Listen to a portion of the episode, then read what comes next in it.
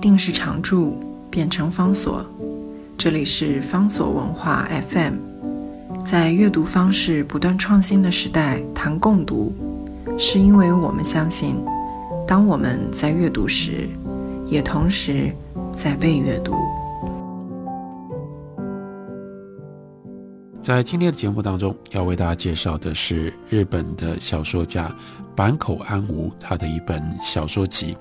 书名叫做《白痴》。坂口安吾不是当代的作家，坂口安吾在日本的现代小说史上面有过他自己非常独特的地位。不过，过去在介绍二十世纪的日本文学的时候，坂口安吾并没有受到特别的重视，即使是喜爱日本小说的很多的读者。都不认识坂口安吾。过去这几年当中，读者突然之间对于太宰治有了高度的兴趣。太宰治所属的这个文学的潮流，最重要的、最特殊的是所谓的无赖派，或者是无赖派小说。而坂口安吾，也就是跟太宰治、跟织田作之助，或者是石川纯这几位作者，同属于在世纪中期的时候，那在日本。尤其是跟着右派军国主义那么样快速的崛起，又怎么样在战争之后快速的没落，这个剧烈的巨大变化相忠实的这个叫做无赖派的文学风潮当中的重要的要角。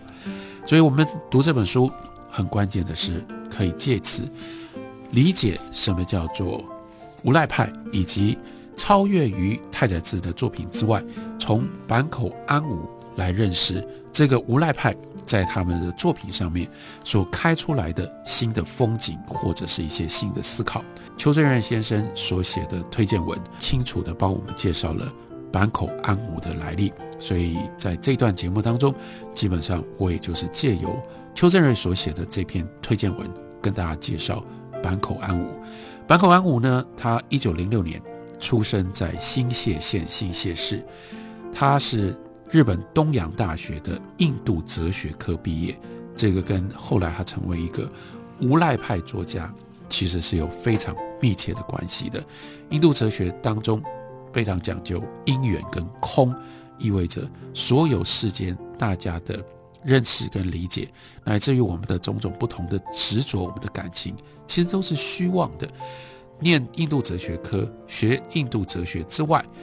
坂口安吾呢又学过拉丁语跟法语，这是另外一个来历。这个来历呢，就使得他接触到那个时代的介绍，进入到日本的法国的文学作品。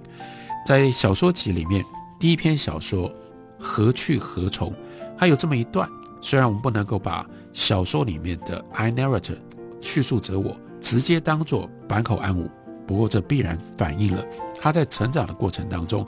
跟法文、跟法国文学当中的密切的关系。他说：“我从少年时代就喜欢作为一个落伍者，这是很奇怪、很奇怪的一个抑郁，意味着别人都想要竞争向前，偏偏他特别喜欢落伍在后面的人，而且他就讲了跟落伍者。”这个角色，这个观念，那种关系是从哪里来的？在我看得懂些许法文之后，就跟一个叫做长岛翠的人，我们每周呢会面一次，我们一起阅读卢洛努曼的剧本，那个剧本就叫做《落伍者》。那个剧本他特别说，其实非常的枯燥，但是为什么会吸引他们？因为怎么有人去特别的去描绘、凸显落伍者？接下来他说，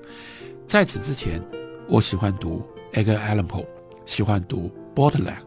还有在日本文学当中一个前辈的诗人，自己本身也是生活非常的放浪，最后得了病，早早就去世的，叫做石川啄木这位诗人。所以因为我读他们的文学的作品，我就已经爱上了落伍者。我对于几位法国的作家，例如说莫里耶，例如说佛迪耶，例如说本马修，这些人的作品的热爱，也就是因为其中有着那种虚无。我是爱上了那份虚无。什么样的虚无呢？那是一种把人类底层浮流当中的圆盘，把我们表面各种不同华丽、看起来炫耀、华丽看起来迷人的东西，全部都把它推开来，洗干净，看到人生底层浮流中的岩盘，把它暴露出来，那就必然带来一种虚无。他接着说：“不过我对落伍者的偏好还可以追溯到更早期，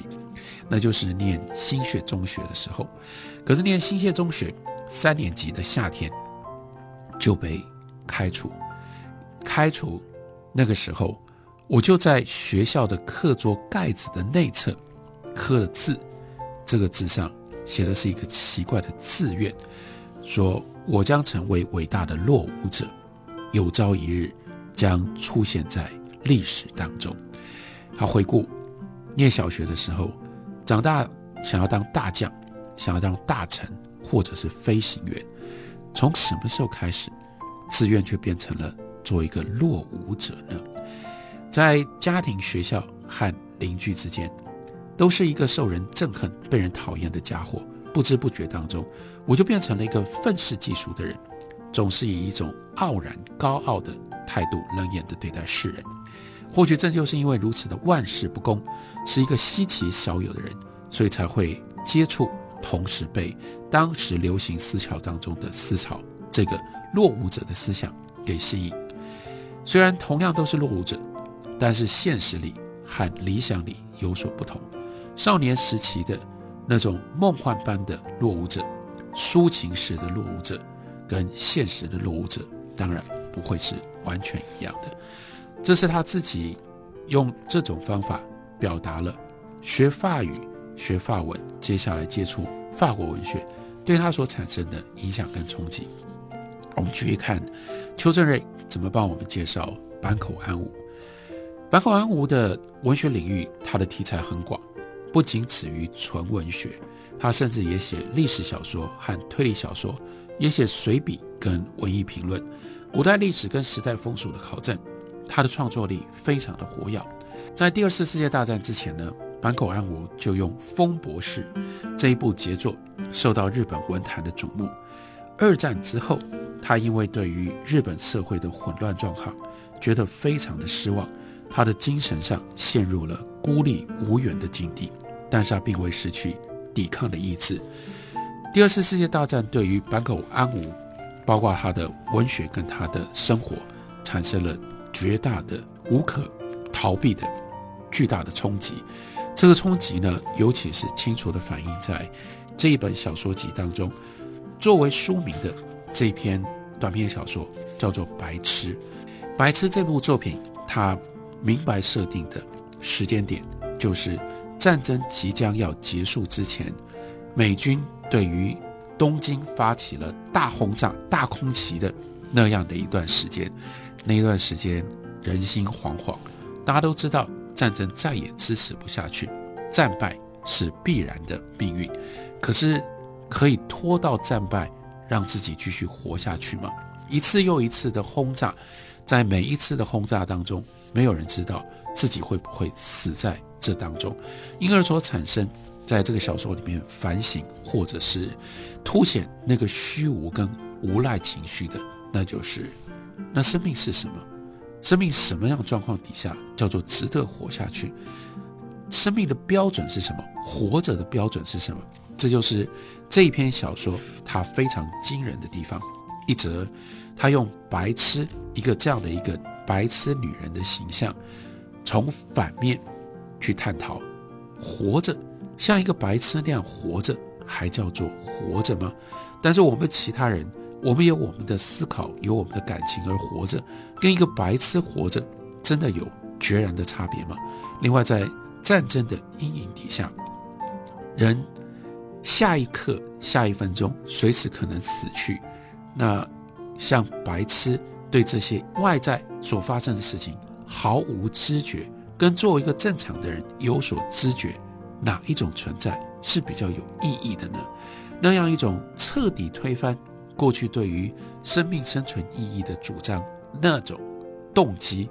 那样的一种决然绝望的态度，是白痴这一篇小说当中让我们非常震撼。当然，还有另外一个很震撼的，就是如何写战争。虽然这篇作品是要到战争结束了之后才写作才发表的，但是战争刚刚结束，坂口安吾就写出发表了这样一篇作品，还是令人非常非常惊讶。因为那种对于战争的彻底的厌恶，对于战争的绝对的批判，这个时候让我们就可以体会，那是一种必然要到达彻底的君臣虚无之后，才有可能会浮现出来的。